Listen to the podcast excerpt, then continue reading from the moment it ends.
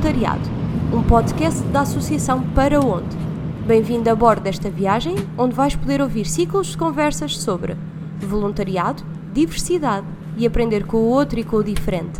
Para mais informações, paraonde.org barra comunidade. Olá a todos, hoje tivemos a conversa com a Joana. A Joana é cabecinha da Parabonde e é altamente motivada pelo mundo do voluntariado. Começou a fazer voluntariado aos 14 anos, depois de um desafio de uma professora no sentido de perceber o que queria fazer na vida.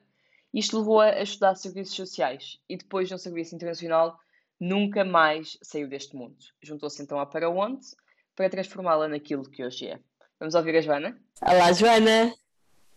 Olá, Mariana! Como estás? Como está tudo por aí? Tudo bem, tudo bem, dentro desta nova normalidade. Pois já nos habituámos um bocado, não é verdade? Sim. Olha, se calhar aqui antes de começarmos a falar, contavas-me um bocadinho da tua história, do teu percurso e o que é que te levou assim ao mundo de non-profits.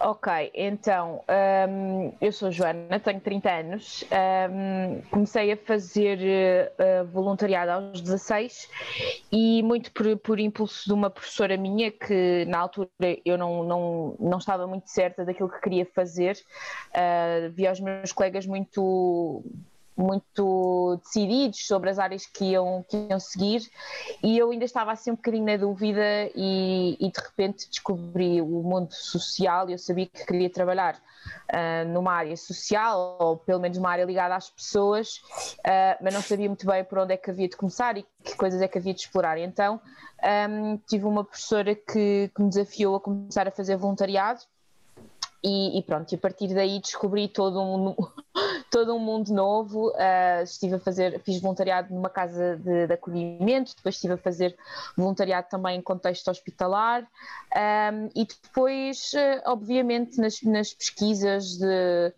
quando, de, das áreas que nós gostaríamos de seguir, não é? Acabei por, uhum. uh, por descobrir o curso de, de serviço social um, e isso levou-me até, até ao mundo das organizações uh, que trabalham nesta área. E então um, estive ligada a vários projetos uh, de voluntariado um, em Portugal.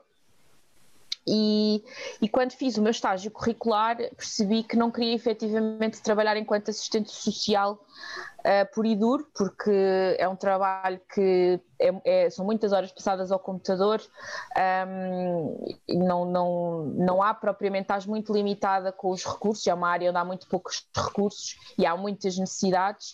Uh, e foi quando fiz o meu voluntariado internacional, depois da licenciatura, que, que, descobri que, que, queria muito estar ligada a esta área da cooperação, do voluntariado, um, das organizações uh, que trabalham com voluntariado e, e pronto, e, e, vim parar aqui à, à para onde pelo meio. Fiz outras coisas, estive, estive a trabalhar numa organização a gerir projetos, depois estive a dar formação e, e, depois vim parar à Para Onde, que é onde estou atualmente, um, e, e, que me deixa muito feliz por poder trabalhar, ou pelo menos ter um papel muito mais ativo uh, numa área que eu gosto tanto e que eu encaro como uma forma de estar na vida.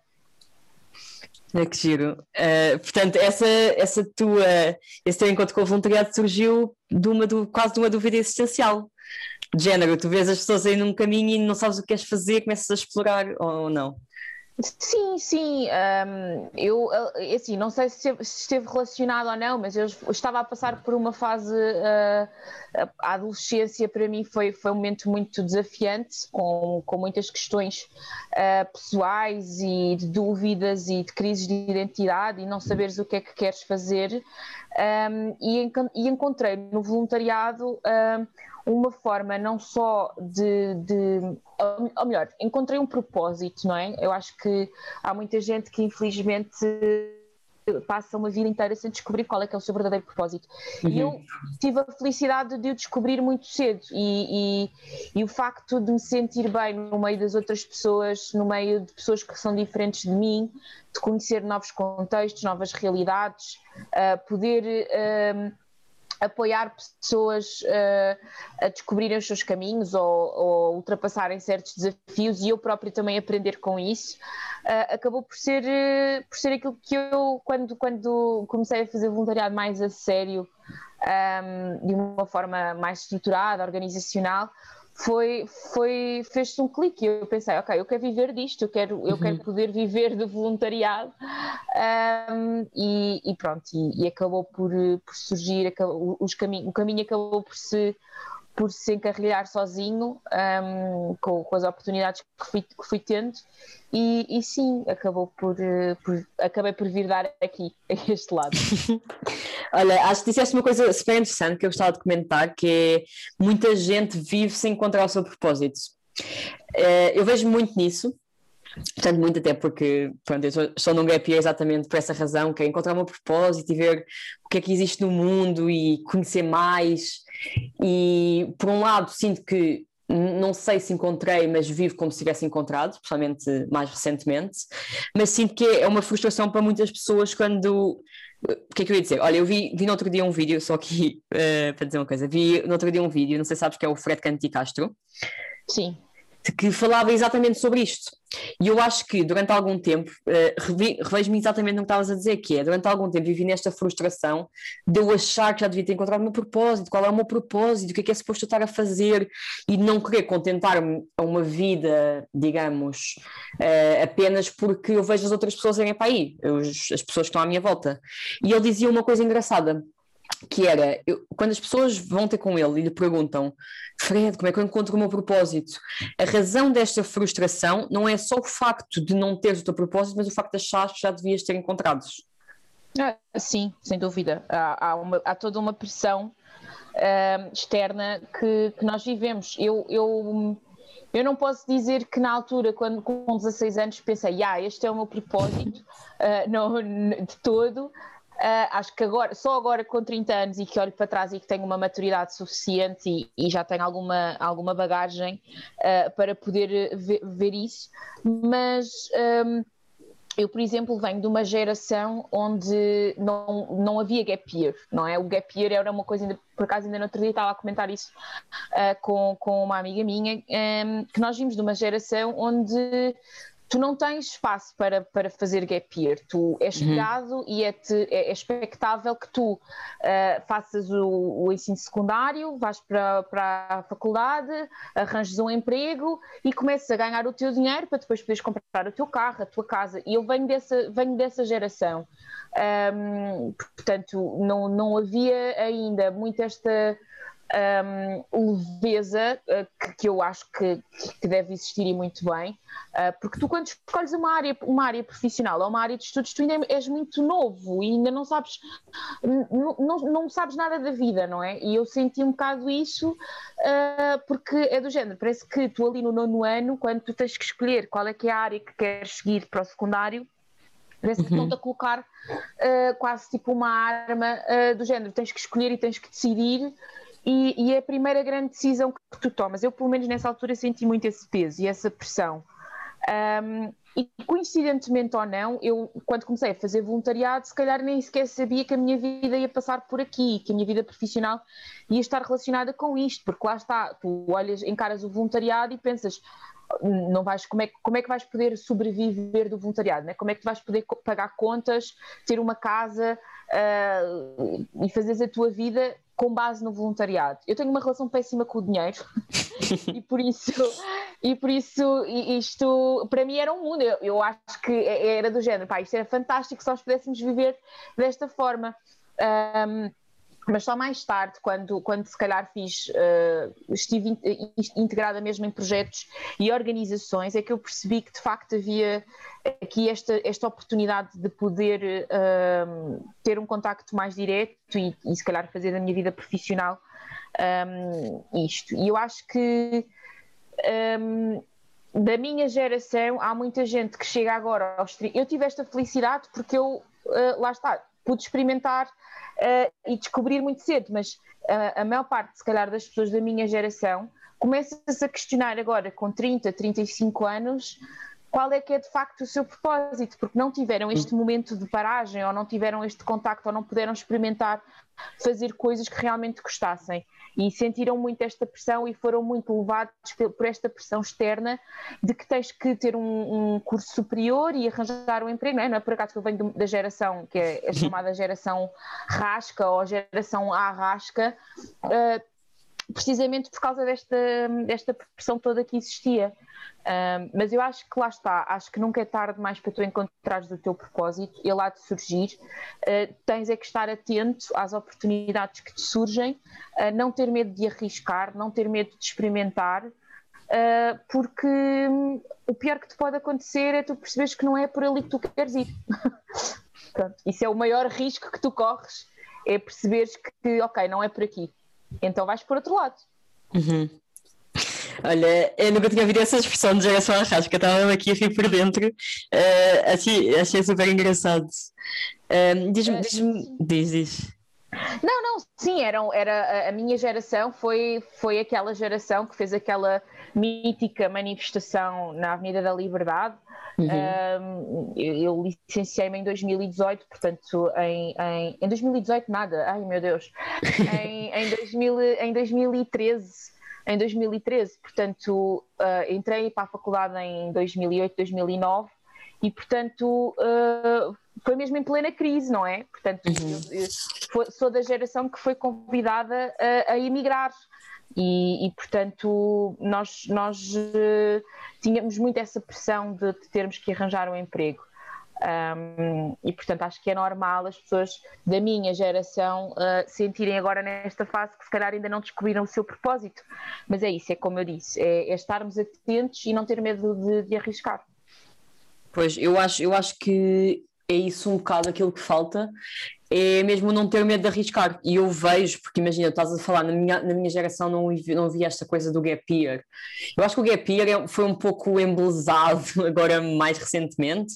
Ok, tiram um gap year, descubram, viajam, viajem, porque há demasiadas oportunidades para as pessoas que são vendidas desta forma. Eu acho que o gap year sempre existiu, só que era tão, uma coisa tão atrevida e tão fora do comum que não, que não era tão aceite. E mesmo assim eu vejo muito, por exemplo, nós, nós estamos em Portugal e nós não somos propriamente o país menos conservador do mundo mesmo tirando um gap year, eu, por exemplo, estou a fazer um gap year e mesmo, mesmo em, em, casa, por exemplo, os meus pais não são pessoas conservadoras, mas também não são o máximo pessoas liberais e muitas vezes dizem, ah, pronto, estás um gap year e tal, mas tens que arranjar um trabalho e há estes estilos de vida, pronto, não estou a dizer que trabalhar no voluntariado seja, seja o caso, mas os estilos de vida que sejam mais alternativos continuam a não ser aceitos. E eu acho que muita gente ainda tem medo de se quer explorar pelo medo de ficar perdido. E por exemplo agora comecei à procura de comecei agora agora já está já está mais estável mas quando estava à procura de trabalho estava nesta nesta pressão gigante porque toda a gente me dizia ah, se, se queres arranjar trabalho tens que despachar porque daqui a bocado estás fora do mercado de trabalho. Portanto parece que mesmo o mundo te tenta afunilar para que tu tenhas medo um bocado de de fazer coisas que não são dentro do comum. Sim, porque uh, não, não, assim, toda a gente espera que tu sigas a maré, não é? E que tu uhum. vás dentro daquilo que é o aceitável, o socialmente aceitável. Um, eu posso te dizer que também, quando fiz o meu primeiro voluntariado internacional, um, os meus pais também tinham imenso medo. Aliás, havia também esta ideia de que para, tu, para fazeres voluntariado internacional, tinhas que, que, ter eh, muito dinheiro, tinhas que ter, uh, tinhas que ir não sei quantos meses, uh, e portanto ainda não está, não, o voluntariado internacional não estava tão acessível como, como está agora. Tu não tinhas os programas, ou pelo menos não se falava tanto, ou não era tão divulgado não havia a quantidade de informação que há agora. Eu acho que agora nós temos este privilégio de ter acesso a, a estes programas todos de mobilidade internacional, uhum. uh, mesmo, mesmo a questão de, de, do gap year, de podermos ter organizações e associações que nos ajudam a planear um gap year, porque isso antes era para aqueles que não queriam fazer nada, não é? a, a, ideia que existia era tipo, ok, este quer parar um ano na, na, depois do 12 ou depois da faculdade uh, para não fazer nada. E, e, isso era a ideia que se, queria, que se tinha. Uh, e acho que felizmente agora as coisas estão, têm vindo a mudar, como é óbvio, isto são mudanças de mentalidade que levam algum tempo, um, mas que, que, está a ser mudado. E, e, e, eu noto uma grande diferença daquilo que era a minha geração quando eu acabei, por exemplo, a faculdade ou quando acabei o secundário, para aquilo que é agora, quando vejo a malta acabar o secundário já com 18 anos e quer fazer voluntariado internacional e quer tirar um gap year e quer fazer estágios e quer trabalhar no verão, portanto há uma grande diferença um, e, e, é muito mais socialmente aceitável agora do que era há uns anos atrás. Um, obviamente que ainda existe muito ainda existe muito esta pressão e este medo que incutem de, de ver lá, depois não vais arranjar, uh, e mesmo quando tu tomas aquela decisão de, de te despedires quando não tens nada uh, de plano B, não é? Uhum. A malta diz logo que tu és maluca, vais fazer isso e depois como é que vai ser. Uh, mas lá está, eu acho que obviamente que, que, que, tens que ponderar muito bem sempre este, este, estas grandes decisões e estas mudanças, mas um, não tem mal nenhum tu saíres um bocadinho fora da caixa, até porque se tu não saís da, da bolha, não saís da tua zona de conforto e da tua realidade, tu não experimentas, tu não evolues, tu não cresces, tu não descobres coisas novas. Um, e portanto, e lá está, isso é um bocadinho aquilo que estava a acontecer e que tem vindo a acontecer com, com muita malta da minha geração, foi que nunca teve esta possibilidade de sair fora da caixa um, e descobrir coisas novas. Uh, e portanto acaba por, por, ficar aqui numa maré um, igual a, a, muitas outras pessoas e portanto é, é um bocadinho por aí. Não sei se, se me baralhei agora, acho que me baralhei aqui um bocado no raciocínio, mas acho que a ideia passou. Sim, um... sim, sim, que vão, vão um bocado e agora chegam a já olhar para trás no ponto em questão e sem conseguir fazer grandes mudanças. É mais ou menos isso que estás a dizer, não é? Eu, eu, sim, eu acho que felizmente eu acho que nós hoje em dia temos acesso a muito mais informação temos a questão do, do desenvolvimento pessoal, do autoconhecimento, uh, que nos vai permitindo cada vez mais pensarmos pela nossa própria cabeça e não tanto pela cabeça dos outros. Uhum. E, e, isso, é uma, isso eu acho que é das, das maiores mudanças e conquistas que nós tivemos nos últimos anos, é, é isso, sem dúvida. É, porque imagina, uma das coisas que eu vejo também eu acho que nós desviamos aqui um bocadinho do tópico que eu estava a pensar, mas eu estou a gostar de como, como isto está a fluir, portanto vou, vou só. Vou, não, não, acho que está, está a ser uma conversa ótima, mas um, pronto, agora eu perdi meu, não é? Verdade. Um, basicamente, eu ia dizer que eu acho que uma. Ah, já sei. Eu acho que uma das coisas que mudou recentemente, comparando com o passado, e, que tu estás a dizer, exemplo, a emergência do desenvolvimento pessoal, da saúde mental e tudo isso, que eu também entendo, sou uma pessoa que tenta ao máximo, ok pessoal, bora meditar, bora fazer desporto, ok, precisamos trabalhar, mas vamos, vamos dar uma volta a pé um bocadinho para respirar, porque uma pessoa precisa estar bem para poder fazer as coisas que depois tem que fazer de responsabilidades. Isto é o que eu digo sempre, mesmo quando eu vou às entrevistas de emprego, eu digo, ok, é assim, eu primeiro está tá a minha saúde mental e depois está eu cumprir os gols, os objetivos objetivos e tudo, porque isto é uma coisa que para mim é super importante. Agora, o que é que eu acho também? Também acho que a emergência de, de todos estes meios e estas coisas e esta um, awareness para o que é saúde mental também aparece por uma necessidade que se calhar antigamente não havia. Porque tu vês, hoje em dia, as pessoas, pronto, e agora não, não vou estar aqui como inimiga do, dos telemóveis e tudo isso, obviamente não, mas pensar tudo o que é social media e as pessoas a isolarem-se mais porque sentem que estão mais conectadas com pessoas que estão longe e depois estão menos conectadas com as pessoas que estão perto. Portanto, todo este desenvolvimento tecnológico leva a que as pessoas da minha geração, da geração dos meus irmãos mais novos, já entram num individu um individualismo que não é saudável. E, portanto, também entram esses meios que tentam um pouco como espalhar, como fazer as coisas menos fortes e que na altura dos nossos pais não, não havia tantos, diria. E a necessidade aguçou em engenho, não é? Uh, da necessidade surge, uh, surgem depois também estas oportunidades e uh, eu acho que há uma grande diferença da, da geração dos nossos, dos nossos pais para agora para as mais novas, é que isto é muito curioso porque ainda ontem estava a falar com, com um amigo meu sobre isto, que é uh, tu, uh, tu antigamente tu tinhas um emprego para a vida, Uhum. E tu podias não gostar muito daquilo que fazias, mas tu sabias que uh, tinhas aquele emprego e que estavas, tinhas aquela estabilidade e tinhas aquela segurança. Hoje em dia tu não tens, hoje em dia tu tens contratos a termo de três meses, que podem ou não ser renovados, uh, de repente, no momento, tens, tens a precariedade a nível de, de muita gente trabalhar em, free, em, regime de freelancer, a recibos uhum. verdes, a prestação de serviços uh, e, portanto, trabalhos sazonais. Uh, e portanto tu estás em constante mudança. Uh, o, mundo, o mundo de repente entrou aqui num nível de velocidade, um, quer a nível tecnológico, quer a nível empresarial, de mercado de trabalho, etc., mesmo a nível de mobilidade internacional, entramos aqui num, num ritmo tão frenético que obviamente que o ser humano uh, não teve capacidade de acompanhar. E, e depois isto tem o seu lado positivo, como tem também o seu, o seu lado negativo. E eu acho que. Hum, nós ainda estamos a aprender a lidar com, com estas mudanças todas e com estas alterações todas, e por isso é que é muito importante tu cada vez mais cuidares da tua saúde mental e, e teres uh, uma maior noção de, daquilo que tu queres fazer, do teu propósito, para poderes realmente fazeres aquilo que tu queres, uhum. uh, desvinculares-te um bocadinho daquela ideia de, ok, eu tenho, eu tenho é que arranjar um emprego para pagar as minhas contas, nem que seja um emprego, aquele emprego típico das 9 às 5, que isso hoje em dia já não existe, não é? Antigamente existia, agora já não.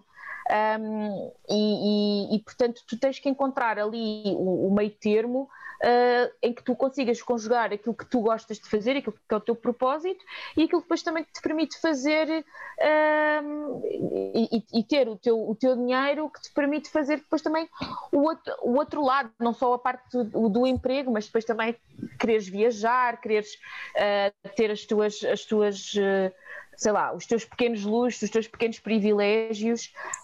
Um, acho que é, é, ainda estamos todos aqui a aprender como é que isto se faz mas, mas é isso, temos que aceitar que, que o mundo evoluiu e eu acho que quero acreditar que se evoluímos, evoluímos para melhor, mas uhum. obviamente que temos que saber lidar com, com os desafios que nos vão surgindo e sem dúvida que, que esse individualismo que tu falaste é um deles.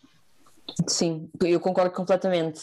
Eu acho até que eu acho até uma coisa que é eh, eu acho que há tantas oportunidades que as pessoas que levam essas vidas também mais alternativas, ser um freelancer e um nómada digital e passar a vida só a viajar e, sei lá, e fazer vídeos e, e, conseguem fazer a vida disso, vendem demasiado essa ideia de forma a que uma pessoa que esteja no 9 to 5 veja isso também muito longe. E há, é o que estás a dizer, há coisas pequenas e uma pessoa consegue adaptar, porque hoje em dia o que não faltam são oportunidades. Mas eu acho também que, pronto, o conceito 9 to 5 está um pouco a ser destruído por alguma, alguns meios, não é? Mas de qualquer forma continua a existir um 9 to 5 e eu conheço muita gente para quem um 9 to 5 funciona. E, claro, e, tá e que defendem bem. isso, e está tudo bem, é exato, exato, é isso. A, a questão é não querer estar num sítio simplesmente porque, ok, uh, porque não conhecem mais nada. Ok, fica aqui, não sei o que existe, tenho medo de explorar. Isso é que eu acho que, que é a grande questão, que é pensar. Pensar e refletir sobre o ponto, o ponto onde estamos, porque que estamos e se realmente queremos estar. Sim, e eu acho que eu acho que o ponto positivo das novas gerações é que uh, quando, nós, quando, nós, quando não estão bem mudam e têm, e têm uma, uma maior capacidade de arriscar e de mudar que na geração dos nossos pais não existia. E isso eu acho que é uma coisa boa. Uh, que é tu, se não, se não estás bem aqui, tu, tu vai, tu, as, as, gerações mais novas, se não estão bem, elas vão à procura de outra coisa, não é? Isto é o, a questão dos millennials. Uhum. nós somos millennials, não é? Eu, eu embora já, já devo ser de, dos, dos, dos, primeiros, das primeiras gerações, mas é, é um bocadinho isso. Eu acho que, que, que lá está, se o mundo está a mudar a uma velocidade, o ser humano vai se adaptando e eu acho que estas novas gerações já são a prova disso, que é, se não estão bem no sítio onde estão, muito rapidamente mudam, não têm problemas em mudar. Acho sim, e essa coisa também que não temos um trabalho para a vida, não é? Que estavas a dizer. É, não há carreiras, queres, queres fazer um estágio aqui, fazes outro estágio ali, fazes um ano aqui, outro ano ali, fazes, acho que é um pouco desenhar a nossa própria vida. Ok, olha, imagina, como estava aqui um bocado voltando agora, se calhar mais ao tema inicial, só o que. tema que nos trouxe cá, não é? Exato. Não, por acaso foi interessante, eu acho que é interessante mesmo refletir sobre estas coisas e é por isso também que as pessoas fazem voluntariado, portanto, fazem voluntariado e viagem e no fundo está tudo junto, que é estás à procura Sim. do que é que gostas, do que é que queres e conhecer pessoas e conhecer mundos. Mas assim da tua história, assim do teu percurso, podes falar, pode ser uma experiência de voluntariado, pode ser no trabalho, eh, pode ser no que quiseres. É, se tiveres assim uma experiência, um ponto, uma situação, algo que estás a partilhar, que achas que tenha sido impactante para ti? Ui, isso é um bocadinho vago, não queres, não queres dar assim mais uma impactante? Um... Podes falar, por exemplo, de uma situação de voluntariado, que acho que Deves ter muitas histórias. Uh, assim, eu, eu conto sempre a minha, a minha, na minha primeira experiência internacional, que foi em São uhum. Tomé, eu, fui, eu fui com um projeto. Um, portanto, eu fui através de uma organização que é o ECT e nós tínhamos que fazer um, um, um projeto de intervenção uh, social e depois íamos seis semanas implementá-lo uh, em São Tomé. E eu decidi, como gosto de arriscar e pensar um bocadinho fora da caixa, um, decidi criar um projeto ligado à intervenção com pessoas com deficiência. Coisa okay. que nunca tinha sido feita uh, no, no, histórico da, da, organização, nunca tinha, nunca tinha havido nenhum formando com projetos nesta área, portanto, uh, eu fui um bocadinho às cegas, não sabia um, ah, que instituições haviam, que respostas haviam, um, que práticas é que existiam, portanto, e quando lá cheguei, qual não é o meu espanto quando uh, percebi que não existia praticamente nada e que uh, o próprio país não reconhecia a existência destas pessoas. Isto para mim foi um choque, foi, foi o primeiro balde de água fria e se calhar a maior lição, a maior aprendizagem que eu alguma vez uh, tive e que tento passar sempre em todas as formações para os voluntários da Para Onde, que é a questão da gestão das expectativas e é a questão de nós acharmos que um, quando vamos fazer voluntariado vamos uhum. mudar o mundo. Vamos. Chegamos lá e arregaçamos as mangas e as coisas acontecem de um dia para o outro. E não é nada disto. Quem tem esta ideia vai ter a maior frustração, como eu tive, uh, quando lá cheguei e apercebi-me de tanto, de tanto, mas de tanto que ainda existia para fazer, uh, sobretudo e especialmente falando nesta área uh, da, da, deficiência das pessoas com deficiência. Era de facto muito gritante que não existiam respostas. Existiam duas organizações que ainda existem, que é a Associação dos Deficientes de São Tomé e Príncipe e a Associação dos Invisuais, uhum. e estas duas associações trabalhavam em conjunto pela luta, lutavam pela, pelo reconhecimento da sua existência perante o próprio governo, porque hum, era como se não existissem. E, ou seja, eu senti-me um bocadinho uh, impotente, não é? Um bocadinho. Uh, cheguei lá, tinha seis semanas.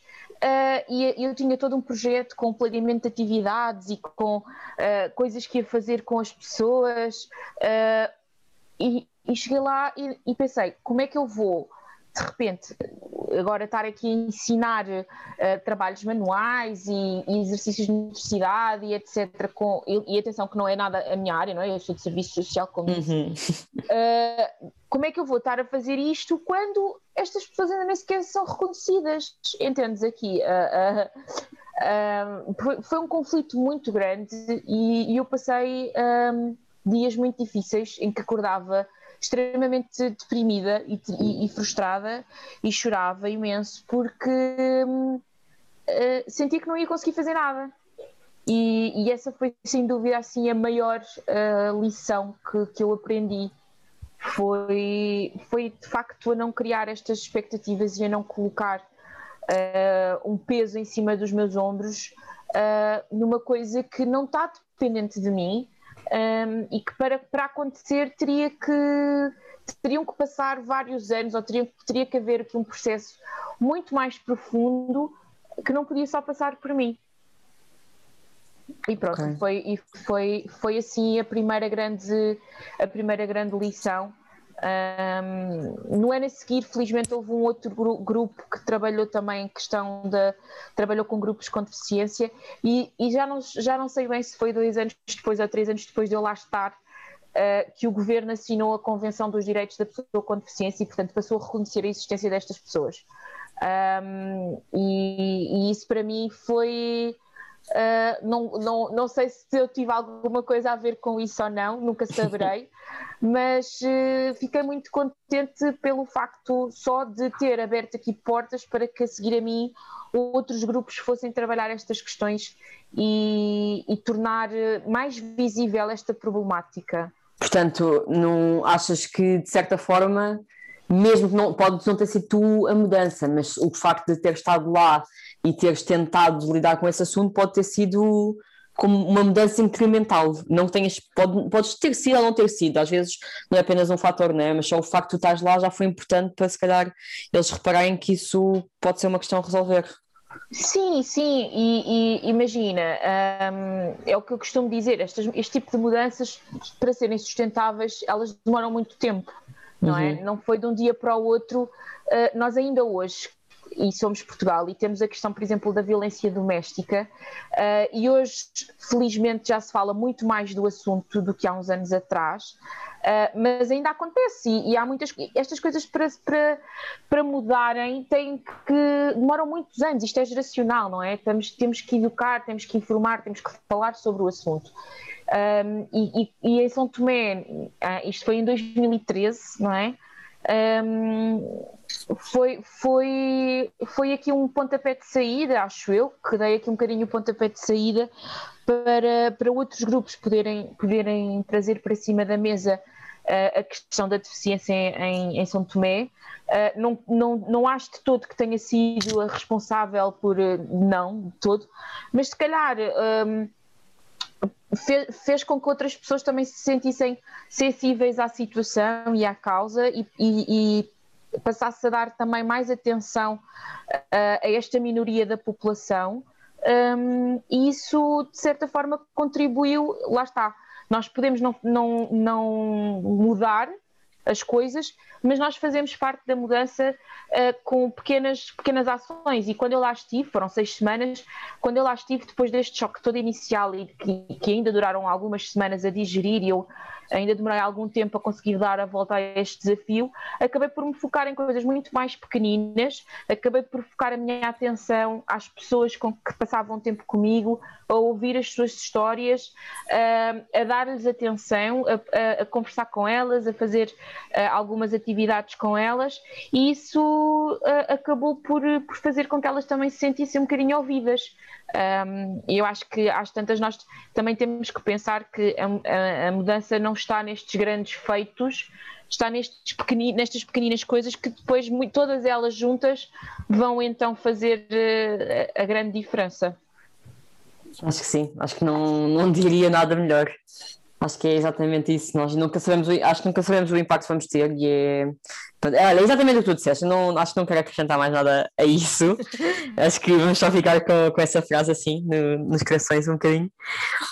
Um, Diz-me uma coisa, então, sem ser por exemplo, tu fazes muito essas formações com os voluntários, sem ser a parte de, de, expectativas, o que é que tu dirias assim aos voluntários em termos de conselho? Uh, ui, depende da fase, não é? Eu acho que, uh, olha, se calhar a, a, mais importante de todas é pensarem no porquê de, fazer, de quererem fazer voluntariado. Um, acho que, uh, e, e, já falei disto também noutros podcasts, um, que o voluntariado acaba por ter um, uma, aqui uma componente egoísta, de certa forma, porque toda a uhum. gente acaba por fazer o voluntariado um bocadinho também para se sentir bem consigo próprio, não é? Com, connosco próprios, um, e está tudo bem. Uh, eu acho é que temos que pensar muito bem quando queremos fazer voluntariado uh, em determinado país ou em determinado contexto, qual é que é efetivamente o propósito, porque é que nós queremos fazer, será que é o melhor projeto adequado para nós, será que é a melhor área adequada para nós, será que vamos realmente ter aqui algum contributo? E, e atenção, e não achar que lá por sermos voluntários, uh, nós tem que estar tudo ao nosso dispor. Uh, não, nós, sendo voluntários, nós vamos para servir. E o uhum. servir tem muito a ver com uh, o perceber como é que a organização ou o projeto está montado, perceber como é que funciona, respeitar os seus métodos, aceitar aquilo que, que está a ser implementado um, e não achar que eu, eu estou aqui, sou voluntário e as pessoas têm que me receber de determinada forma e as pessoas têm que fazer aquilo que eu digo e eu é que vou ensinar como é que se faz. Uh, entendes? Eu acho uhum. que esse tem que ser, tem, temos que ter um bocadinho a humildade de, de, de, de, nos pôr ao serviço, ser voluntário é estarmos ao serviço dos outros. E o estar ao serviço é precisamente isso, é, ser, é ter a humildade de perceber que uh, eu não vou ensinar, eu não vou dizer como é que se faz, ou, ou, ou a minha verdade não é uh, melhor que a tua, entendes? Um, a minha verdade, a verdade da instituição e das pessoas com quem eu estou a trabalhar, e, e nós vamos tentar encontrar aqui um meio uh, onde possamos os dois uh, ganhar. Uh, porque é isso, é uma troca, é um dar e receber. E, e, portanto, eu acho que o conselho que eu dou às pessoas é quando estiverem ou se estiverem a pensar fazer voluntariado, pensarem efetivamente no propósito, na escolha do projeto ou da organização ou da área de intervenção e perceberem um, se de facto está enquadrado com um, a sua estrutura emocional, com a sua. Porque há pessoas que efetivamente querem fazer voluntariado porque gostam muito de trabalhar com crianças uh, ou porque tiveram algum acontecimento na sua vida e acham que é no voluntariado que vão sentir aqui algum conforto ou, ou, ou vão conseguir um, tapar aqui alguma, alguma necessidade, algo que está em falta, e, e, e isso não é. Não deve ser a, a principal razão. Uh, não sei se me fiz entender, uh, Mariana, mas pergunta-me se. sim, sim, acho basicamente o que estás a dizer é tenham um vosso porquê claro e o porquê não, apesar de ser uma coisa egoísta, porque levamos sempre, é sobre dar e não sobre só levar. Exatamente, sim.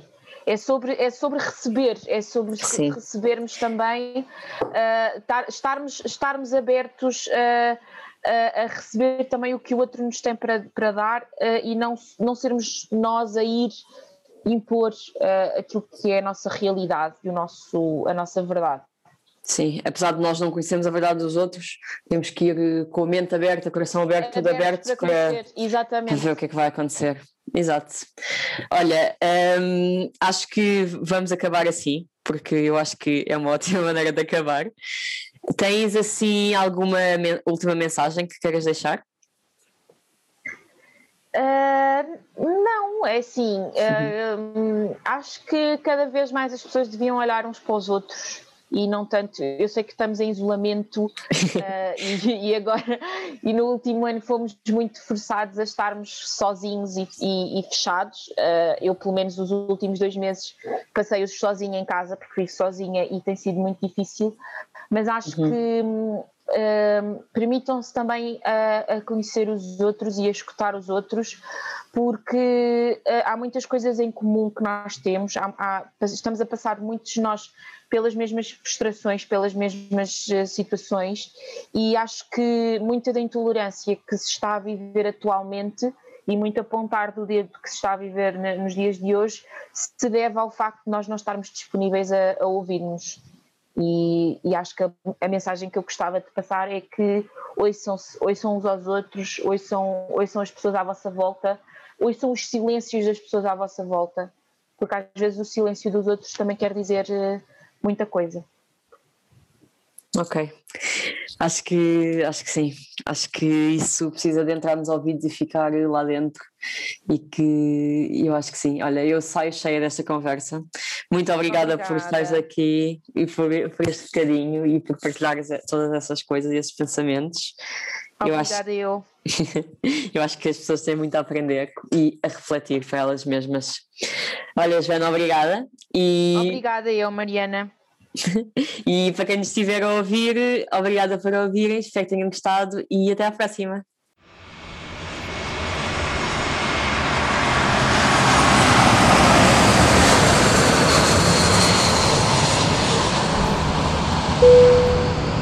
Caros passageiros, Muito obrigada por terem embarcado nesta viagem.